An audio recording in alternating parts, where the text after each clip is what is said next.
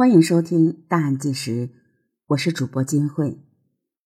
一九九八年的十二月二十三日清晨六点，天津市静海一中的高三女生小雪，如往常一样起床，离开宿舍，到附近的操场散步。同时呢，其他的女同学们也陆续起床洗漱，准备迎接新一天的课程。然而，女生们都被一股浓烈的刺鼻气味吸引，循着气味呢，她们发现源头是小雪居住的幺幺三室宿舍。小雪离开时并没有锁门，一个女生呢推开门，眼前的场景让她目瞪口呆。宿舍内横七竖八的躺着七具女孩尸体，这些女孩死相悲惨，有的蜷缩成一团，披头散发。口吐白沫，有的仰面瞪着双眼，手中紧紧抓着毛绒玩具；还有的匍匐在地，双手保持抓挠地面的姿势，十指指甲已经翻开。发现尸体的女生被吓得瘫软在地。接到报案后，警方迅速赶到，将八人寝室里唯一幸存的小雪找来问话。让警方难以置信的是，这一夜是小雪独自和七具尸体度过的，而她被找到时还在若无其事的散步。这起极其罕见的恶性案件呢，很快惊动了高层领导，警方呢全力侦查，不出两日就搜集到了大量线索。然而，所有的线索都直指一种可能，也就是。十七岁的少女小雪毒杀了七名室友，事实是否真的如此？小雪为什么要毒杀室友呢？又是怎么做到的呢？抽丝剥茧，真相呢渐渐浮出水面。这个案件呢，后来被称为“静海一中七仙女案”。至于为什么叫这个名字，有人说是因为女孩们死去的姿势。很像古画中七仙女飞天的模样，正好人数也是七。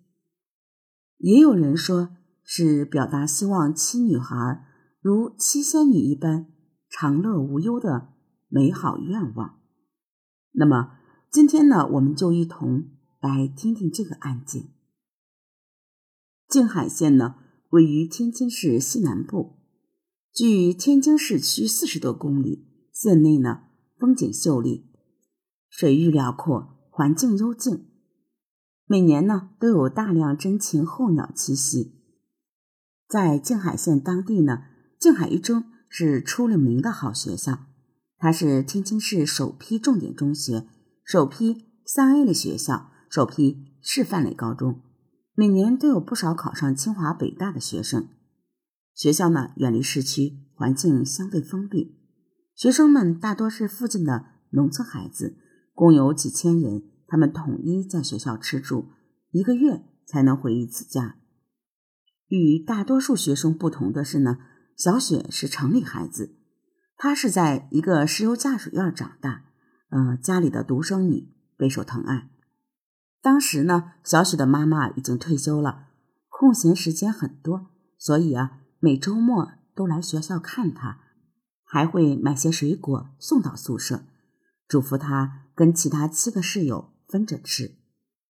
据小雪自己描述，她和室友们相处融洽，还和其中一个室友林娟娟发展为闺蜜。林娟娟呢，虽然是农村女孩，但家庭条件也很好，父母知识水平较高，父亲呢是校长，母亲是乡村医生。他和小雪两个人形影不离，所有的心里话都向小雪倾诉。这是一群花季少女，还有半年就面临高考与分别。尽管学校严格的管理制度让他们叫苦不迭，但是友情是繁重学业的避风港。亲密的朋友好似家人一般，互相帮助，给予力量。但在一九九八年的十二月二十二日这天。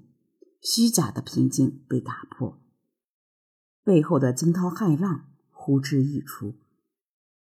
十二月二十二日夜里十一点五十分左右，住在幺幺三室的对面的幺幺二室的两个女孩，在睡梦中被刺鼻的气味惊醒。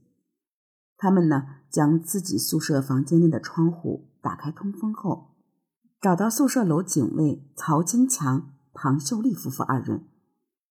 几个人呢，一同在宿舍楼寻找气味来源，最后认定。气味很可能来自幺幺三、幺幺二、幺幺幺和幺幺零这几个宿舍房间。曹金强按照规章制度，先给值班人员打电话，但无人接听。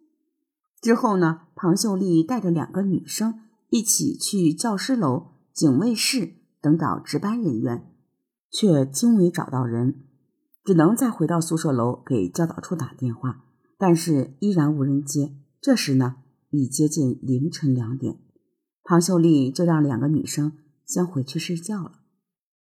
十二月二十三日的清晨六点，首先发现尸体的女生呢，通知校方报警，办案民警迅速赶到校园，走进宿舍楼，一股农药制剂特有的刺鼻气味扑面而来。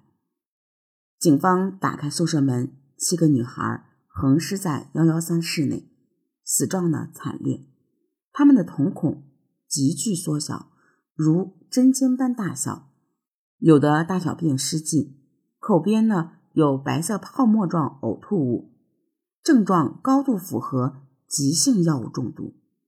警方估计女孩们的摄入量较大，从服毒到死亡可能只有短短几分钟。桌面上呢还散落着没吃完的苹果、梨、切水果的小刀。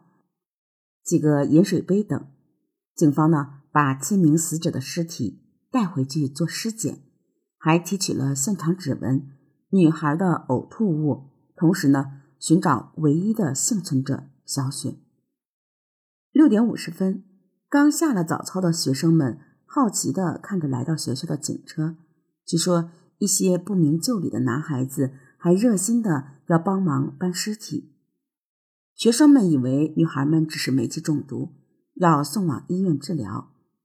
一个自称碰过尸体的男孩说：“尸体呀，都是硬邦邦的。”一名同校女学生告诉警方：“小雪今天早上没洗漱、没锁门就离开了。”警方找到正在从容散步的小雪，将她带回了警局。第二天，法医的分析结果出来了。